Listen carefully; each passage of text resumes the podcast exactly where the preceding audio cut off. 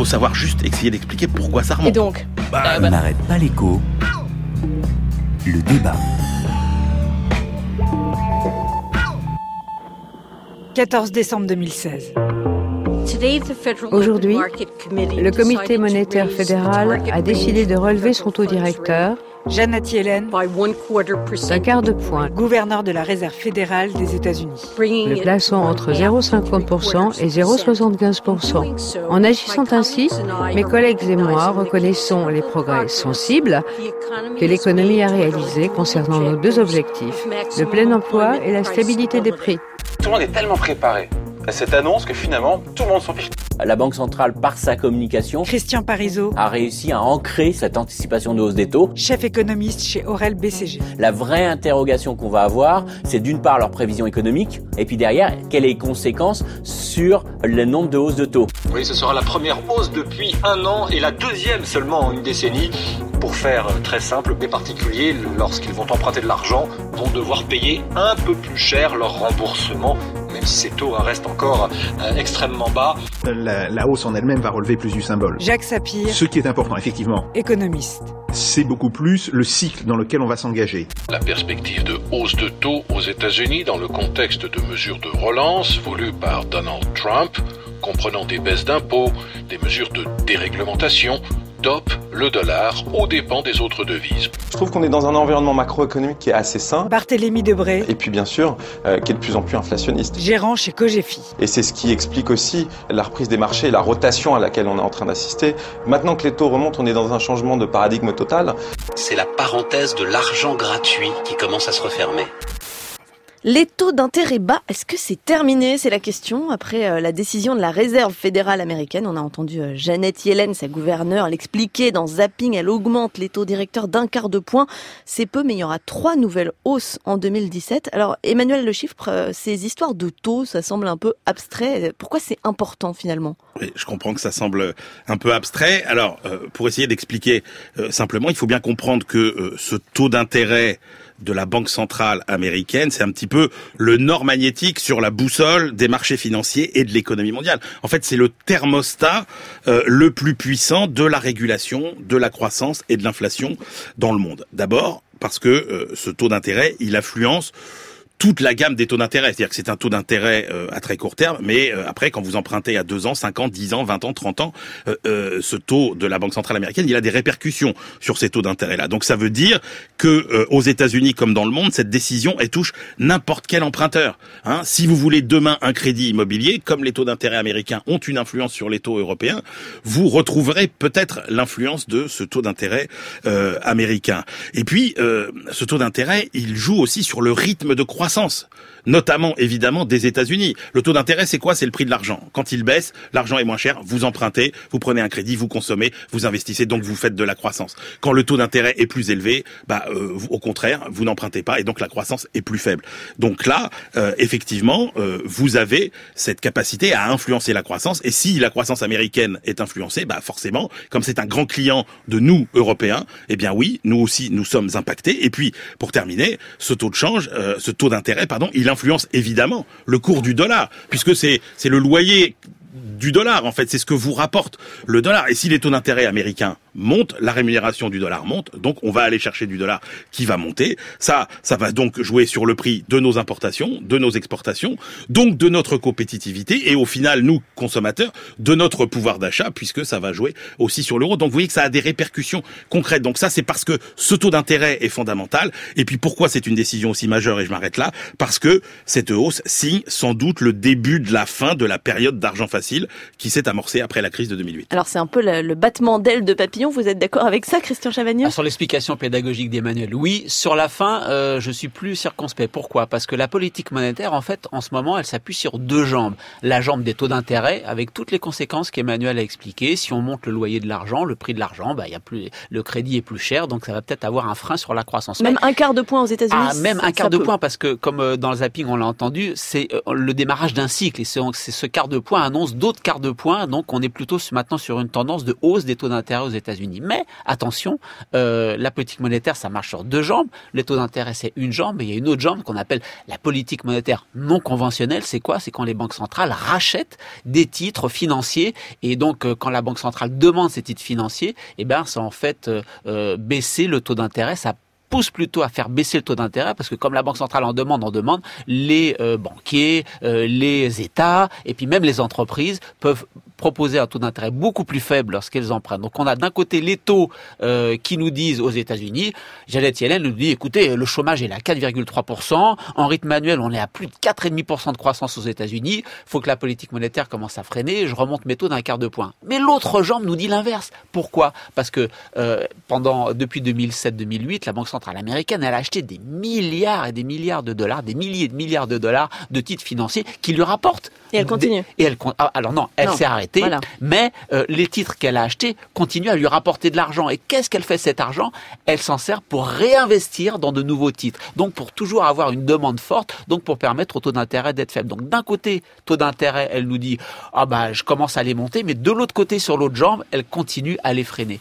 Et donc on, a, on voit bien que la politique monétaire américaine, elle reste quand même globalement encore, comme disent les économistes, accommodante, c'est-à-dire qu'elle reste plutôt favorable à la croissance. Et un poil contradictoire. Emmanuel Le Chypre, Christian a commencé à, à esquisser euh, la réponse, mais pourquoi maintenant aux États-Unis on se dit ça y est, on va augmenter les taux d'intérêt? Bah parce que euh, d'abord il y a des raisons euh, classiques, c'est-à-dire que euh, quand est-ce que vous remontez les taux d'intérêt, c'est que euh, après les avoir fortement baissés au moment d'une crise économique ou d'une récession, euh, votre économie a profité de cet argent très bon marché pour redémarrer. Donc ça veut dire qu'on considère que la crise est finie. Alors clair. on considère que la crise est finie. Ça fait maintenant sept ans que l'économie américaine est repartie. Alors comme après chaque crise financière et immobilière très importante, la reprise a été très lente c'est quand même la plus lente reprise aux États-Unis de euh, l'après-guerre. Mais on voit quand même que euh, finalement, on a un taux de chômage qui a beaucoup baissé. Alors certes, euh, il y a des gens qui vous disent mais attention, il y a beaucoup de gens qui ne sont plus sur le marché du travail et que le vrai taux de chômage aux États-Unis c'est peut-être pas 4%, mais c'est plutôt 6 ou 7. La réalité c'est que pour les entreprises américaines aujourd'hui, ça n'a jamais été aussi difficile de recruter. Quand vous regardez les indicateurs sur la difficulté de recrutement, c'est difficile il y a des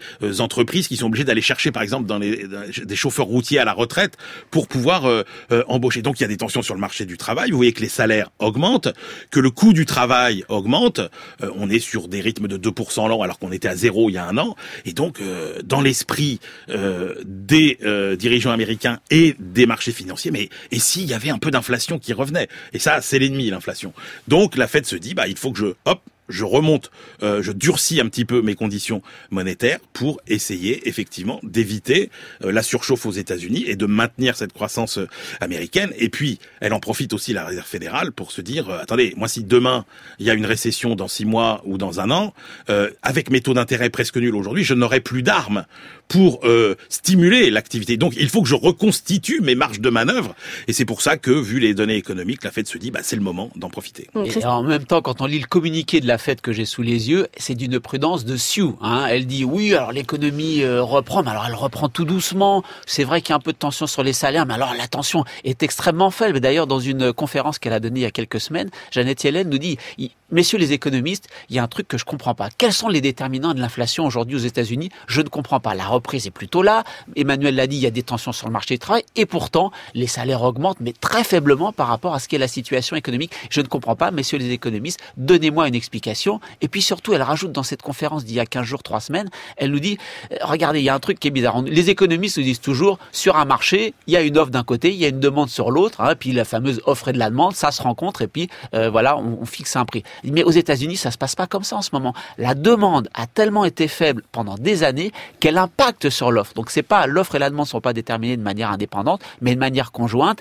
Et la demande étant trop faible, eh bien l'offre devient aux États-Unis très faible. Ça veut dire quoi? Ça veut dire qu'il y a des gens, comme l'a dit Emmanuel, qui ne vont plus sur le marché du travail, mmh. moins d'offres de travail, et de l'autre côté les entreprises qui n'investissent pas, moins d'investissement. Est-ce que les États-Unis vont rester dans cette économie de basse pression pendant très longtemps? Et Jeannette Yellen dit du coup, je me demande moi, en tant que patronne de la Banque centrale américaine, est-ce que je dois pas essayer de mettre en œuvre ce qu'elle appelle une politique monétaire pour économie de haute pression. C'est-à-dire que je dois soutenir la demande pendant plus longtemps que ce qui est nécessaire pour que les entreprises se disent oui, alors là vraiment, la demande est là, la hausse des prix est là, je peux investir et que les gens se disent allez, ça vaut le coup de revenir sur le marché du travail et de chercher de l'emploi. Et donc c'est une bonne question que pose Jeannette Yellen, même quand l'économie repart, est-ce que je dois pas faire un effort pour la soutenir, quitte à ce que les prix augmentent? Et c'est ce qu'elle dit, hein, puisque finalement, ce que j'ai essayé de vous dire tout à l'heure, c'est oui, peut-être que les taux d'intérêt remontent, mais l'autre branche de la politique monétaire est très très calme et pousse toujours à ce que les taux restent très très bas.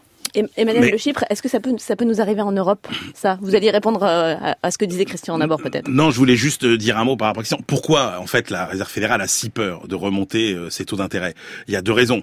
Euh, la première, c'est que euh, les marchés financiers, pendant huit ans, sous perfusion euh, d'argent quasiment gratuit et inondés par toutes ces liquidités, euh, ont été un peu comme des comme des drogués. Donc Il y a vous des avez, bulles. il y a des bulles, notamment sur les marchés euh, obligataires. Et la question qu'on se pose, c'est est-ce que si on si on prive, si on commence à rationner euh, la, la drogue entre guillemets, est-ce que ces marchés financiers vont pas nous faire une crise de manque? Et donc, est-ce que la remontée des taux d'intérêt ne va pas se faire au prix d'une grave crise, notamment d'une violente remontée des taux d'intérêt à long terme, qui serait la pire catastrophe pour l'économie mondiale? Et puis, euh, Christian l'a dit, l'autre l'autre partie du débat sur euh, on a peur de remonter, c'est euh, est-ce que finalement après la crise, on reviendra au monde d'avant, c'est-à-dire aux mêmes outils de gestion de la politique monétaire, ou bien est-ce que comme l'a esquissé Christian, on rentre vraiment dans un nouveau monde dans lequel les anciens outils ne sont plus adaptés et où il va falloir il va falloir trouver une nouvelle façon de régler euh, l'économie et la politique monétaire? Est-ce que la place réservée à l'inflation centrale aujourd'hui dans la gestion des politiques monétaires, par exemple, est-ce qu'elle mérite d'être aussi importante demain euh, qu'aujourd'hui dans un monde qui est profondément désinflationniste. Voilà, c'est toute cette réflexion euh, qui est aujourd'hui euh, menée. Et en Europe, on n'est pas du tout dans la même situation pour répondre Voilà, c'était la- à votre, question à votre question. C'est que autant le cycle américain est un cycle qui se déroule, euh, qui s'étire mais qui se déroule normalement, autant en Europe on n'en est pas, on n'en est pas du tout là. Euh, Il n'y a pas beaucoup de croissance, il y a des divergences très importantes entre les pays européens en termes de besoins de politique économique. Il y en a qui ont besoin de relance budgétaire, pas d'autres. Il y en a qui ont besoin d'une monnaie plus forte et d'autres d'une monnaie euh, plus faible. On a des problèmes de crise bancaire, euh, on a des problèmes de, Brexit, etc. Donc euh, on n'est pas du tout dans la même situation en Europe. Vous êtes d'accord avec ça, Ah oui, Christian Chavagneux entièrement. Moi, je reprends mes, mes, mes deux piliers hein, de la politique monétaire, les taux Il y d'intérêt. a d'un côté et- le drogué, de l'autre côté les deux pieds.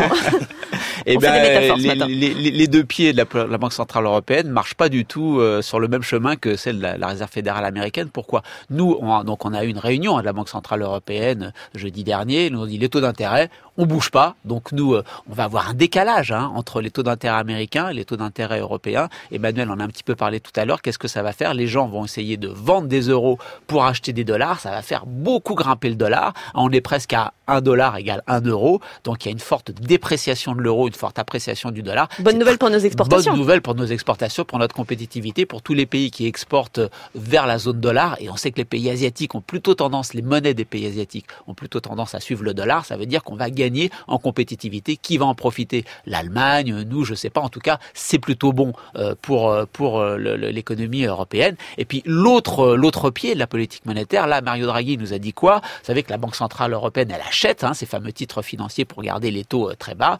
Il nous a dit ça devait s'arrêter en avril, je vais prolonger jusqu'en décembre prochain.